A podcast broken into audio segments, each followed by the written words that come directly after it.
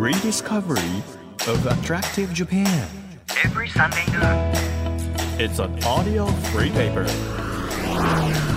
Apollo Station Drive Discovery Press. 12月10日日曜日時刻は12時となりましたアポロステーションドライブディスカバリープレス編集長のホラン千秋ですなんかねあの全然関係ない話で私のマネージャーさんがあの朝ランしてるんですよ。ダイエットのために。で朝ランしてて朝ランしてる間にこうラジオを聞くんですって。で何聞いてると思うみたいなあの話聞かれたの。何聞いてる朝の番組だからなんか帯でねあのいろいろ各各局、まあ、TFM でいうと朝何時間によりますけれどもいろんな番組があるじゃないですか。そういうの生の聞いてんのかなと思ったらあの耳で聞くフリーペーパー聞いてるって言われてえ？と思ってなんか一瞬馴染みがあるけど耳で聞くフリーペーパーってなんだって一瞬思っちゃって。ないやこの番組えなんでしわかんないのみたいに言われてあ DD プレスねみたいな。耳で聞くフリーペーパーってキャッチコピーじゃないですかこの番組。だからそっちの方を言われて一瞬こうあのえなんだっけ？と思ったんだけど私の番組だと思いながら。だからと思ったのがその変な時間にラジオの感想そのタイムフリーで聞いたよみたいな感想が来るんですよ。朝本当私が起きてもう9時とかに起きるじゃないですか9時10時に。そしたらなんか朝早朝の5時とか6時とかになんか DD プレス何々だったねみたいな感想が LINE で入ってるの。そういうことかみたいな。走ってる時にあの DD プレスを聞いてくれているんだなという話ですが皆さん。ね、どんなことをしながらこちらの番組現在聞いていただいているでしょうか。運転中の方もそうでない方も楽しいひとときを過ごしていただければというふうに思うんですが、えー今日もですね発行について伺っていきますよ。先週発行デザイナーの小倉ひらくさんをお迎えして本当にね発行って奥が深いんだなということを感じましたし今日は日本のここにこんな発酵食品あるよこんな文化あるよみたいなのを具体的に聞いていきたいと私も思っていますので ぜひ楽しみにしていてください。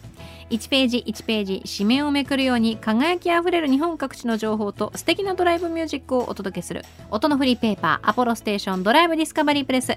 今日もどうぞ最後までお付き合いください。アポロステーションドライブディスカバリープレス。この番組は出光興産の提供でお送りします。耳で聞くフリーペーパーアポロステーションドライブディスカバリープレス改めまして編集長のホラン千秋です。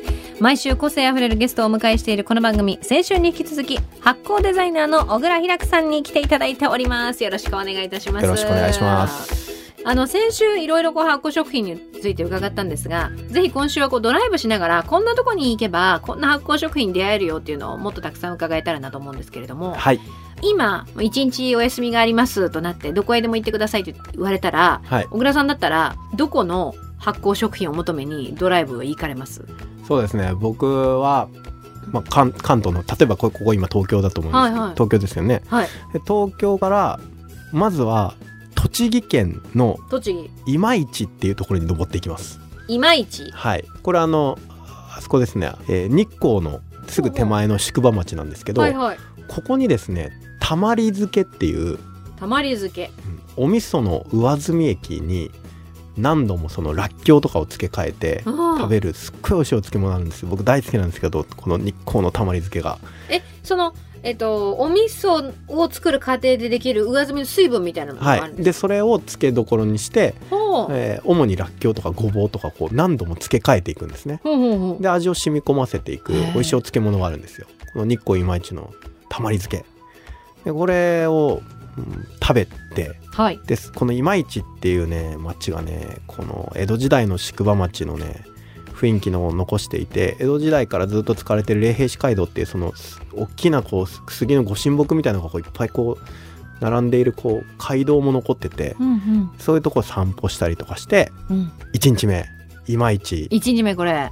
ではい。2日目え日光鬼怒川ラインっていう、まあ、道があるんですけどこれも江戸時代からの,、あの今度はあの会津若松。はいはい。磐梯山の方に向かっていく川沿いをこう行くね素晴らしい道があるんですけど、はいはい。ここを車と電車両方あるんですけど、まあ、結構やっぱり紅葉の時期とかはあのあとはまあ冬冬いいですね。冬はね雪が降ってくるのではい。雪景色の中こうゆっくりこう川沿いのあの山道を電車が通っていくっていうところにぜひ全く同じ道をこう車もあるんですよ。でもは車でゆっくりドライブしてくるのめちゃくちゃいいんですよ。このくねくねした道を。雪の際は皆さんあのタイヤをですね雪用にぜひ変えてドライブしていただければそうですね。あの結構滑るんでゆっくり行ってほしいんですけ ゆっどくりね。それねこの世のものとも思えない美しさなんですよね。この今市から江戸時代の街道道の車道を通ってずはい。っとこの会津若松万代山の方へ抜けていくっていうドライブが僕はもうすごい素晴らしい思い出です。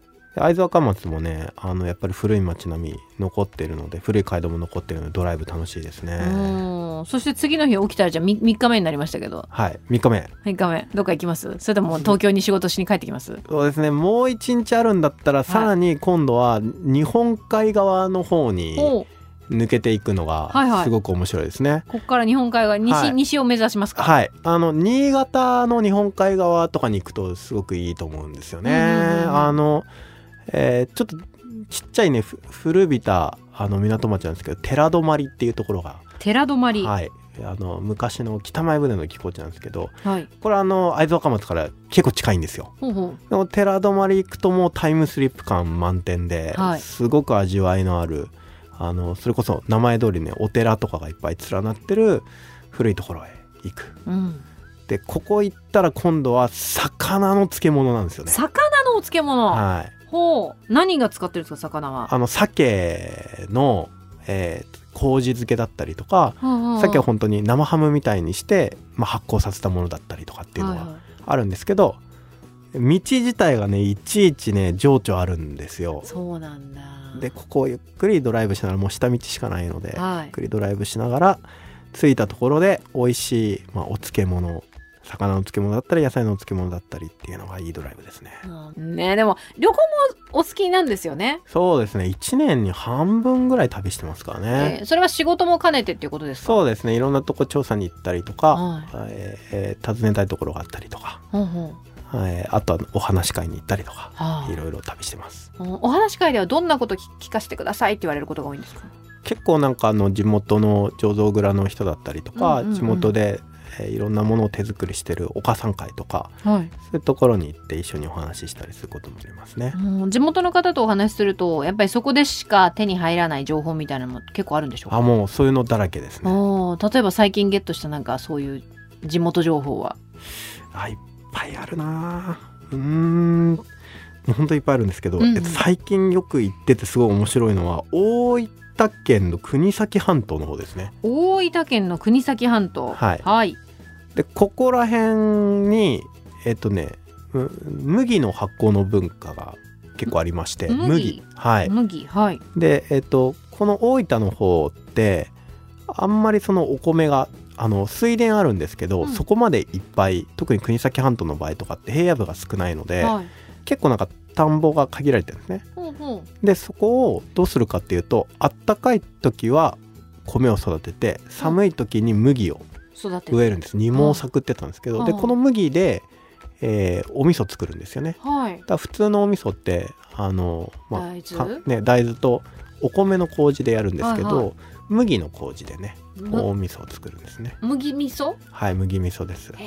麹の作り方とかも全然違っていてあの標準の作り方と全く違うことをこの国崎のまあ一番あの有名なところ宇佐とかなんですけど、はいはい。そそういう、えーことをやってるんです。例えば普通に作るとうん。のと何が違うんですか、結構なんかあの、うん、と温度のコントロールの仕方とかが、まあ、要は手入れの金の手入れの仕方がまあ全然変わってくるんですよ。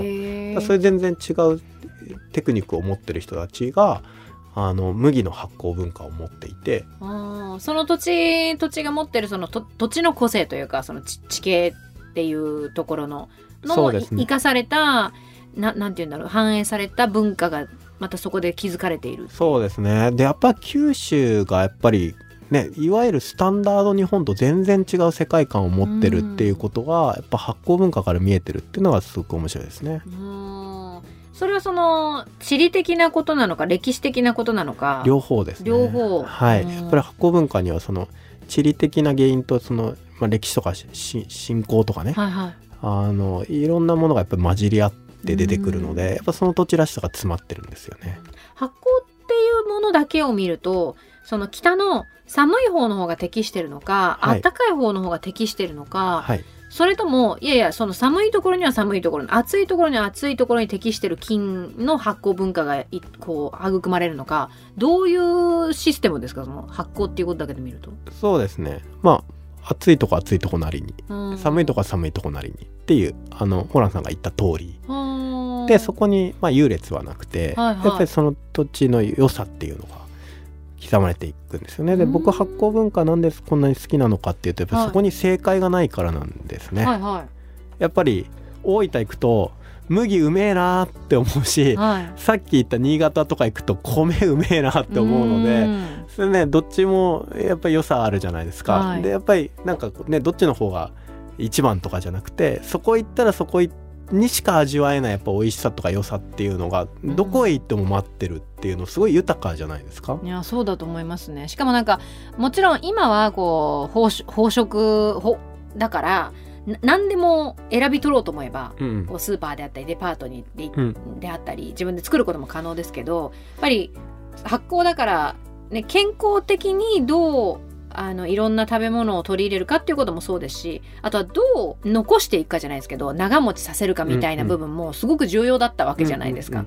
だからなんか今は必要に駆られなくてもその発酵させなくても生きていこうと思えば生きていけるけど発酵させなければ生きていけなかったというかその健康状態を保てなかったっていう、はその時代に生まれたっていうことがやっぱり昔の人ってすごいんだなって思わされますよね。そうですね。やっぱまあそれだけ自然環境をうん。生きていくのが大変だったっていうのもあります。ではい。あとはね今やっぱりその、ね、食べる必要ないじゃんって話になるじゃないですか、はいはい。そのそういう伝統的な発酵食品。うんうん。ただ今ちょっと潮目が変わってきていて、海外のシェフがはい。その日本のローカルな発酵食品めちゃくちゃ注目してるんですよ。例えばどんな？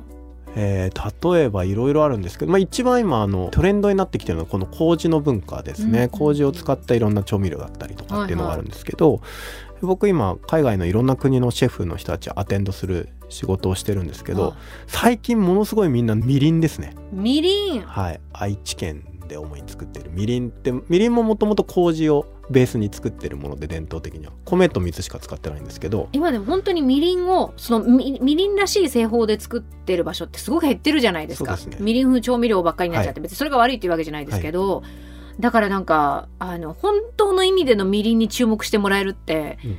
あのメーカーさんというか、はい。職人さんもすごく嬉しいんじゃないですか？そうですね。だから本当にねトップシェフ、うん。あのミシュランに乗るようなトップシェフがこれが本物のみりんかーっていう これあの本でしか見たことないけど何この上品な甘みはみたいなのですごい喜んでたりするんですよね。甘みに驚いてるのか香りに驚いてるのかそのでも甘みですねやっぱり。あの砂糖の甘みと全然違って、はいはい。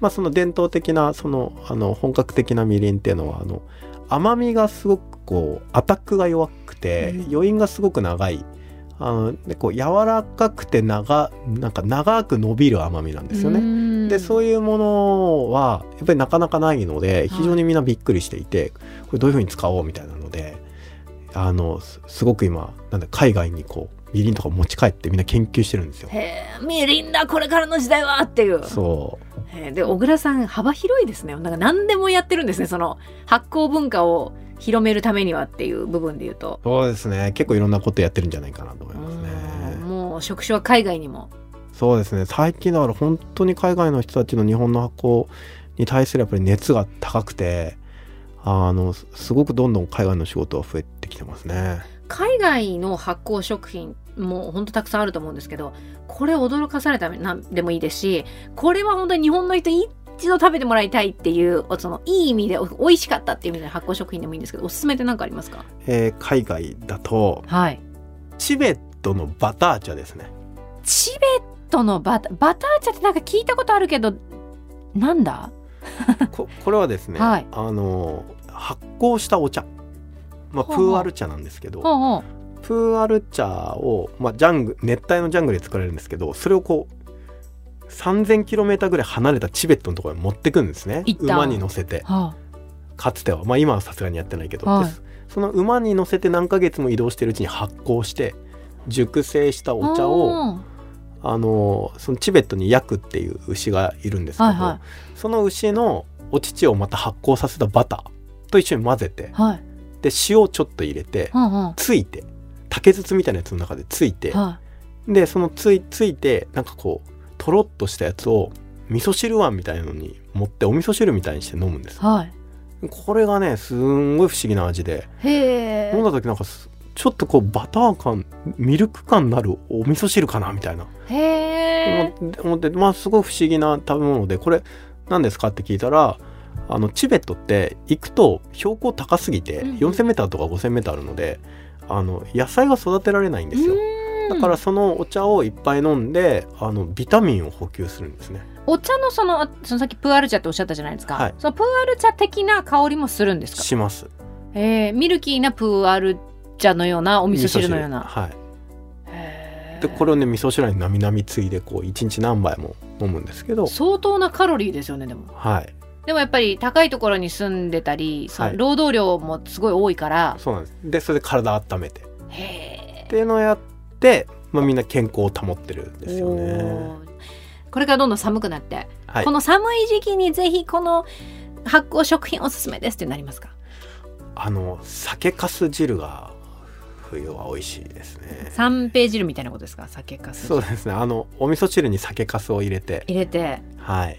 美味しいですよね。私も好きです、真っ真っ白なねあれ体温まりますよね、ちょっとよ洋風なやつだとあのよくやるのがそのビーガンの人が、うん。えっ、とチーズの代わりに酒粕を使ってグラタンを作るとか。へえいうこともやりますね、酒かすじゃあぜひちょっとやってみたいですね、冬の発酵食材でおすすめ酒粕ですね、うん、なんかあのぜひ皆さん身近なところからね発酵食品試したいな発酵文化試してみてみたいなという方はあの小倉さんの下北沢にあります発酵デパートメントを覗いていただいてもいいですしあとは小倉さんの著書ですね「オッス・オスクに食べる国」と書いて「オッス・オスクに美味しい日本」という本でしたり、えー発売されたばかりのアジア発酵機構などなどお読みいただけるとより理解が深まるんじゃないかなというふうに思います。いやもう本当私2023年の終わりに発酵についていろいろちょっと勉強させてもらえてよかったです。はい取り入れていきたいなというふうに。はい発酵まみれになってくださいそしてあの発酵デパートメント絶対に行きます。遊びに来てください 待っておりますはい、ありがとうございます。えー発酵デザイナーの小倉ひらくさんに2週にわたって発酵文化について伺ってきました。ありがとうございました。どうもありがとうございました Apollo Station. Drive Discovery Press.